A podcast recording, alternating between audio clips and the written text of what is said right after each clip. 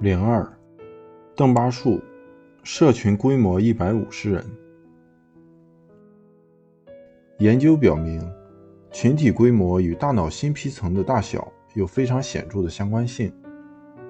每个人拥有的社交网络规模在一百五十人左右，这一数字被称为邓巴数。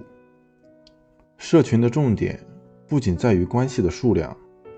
也在于一些重要的关系的质量。关系最亲密的小圈子，一般都由三到五个人组成。这些人基本上就是一个人在遇到困难时会求助的好朋友。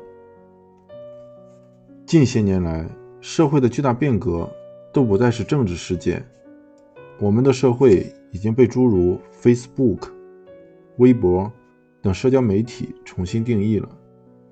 达尔文和他同时代的人从来没有想过这种东西，即使是最疯狂的人，也无法想象到这些。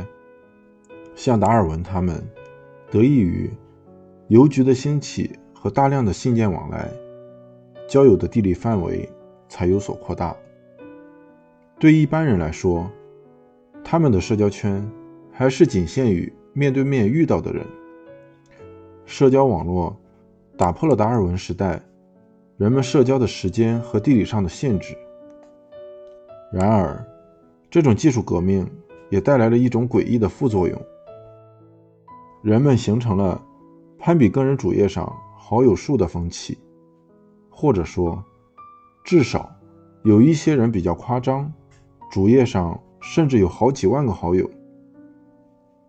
但是，只要对这种小小的网络世界一瞥，我们很快就会发现两个问题：第一，好友数量的分布存在着很大的偏态，大多数人的列表里有一个平均数的好友，只有一小部分人有超过两千个好友。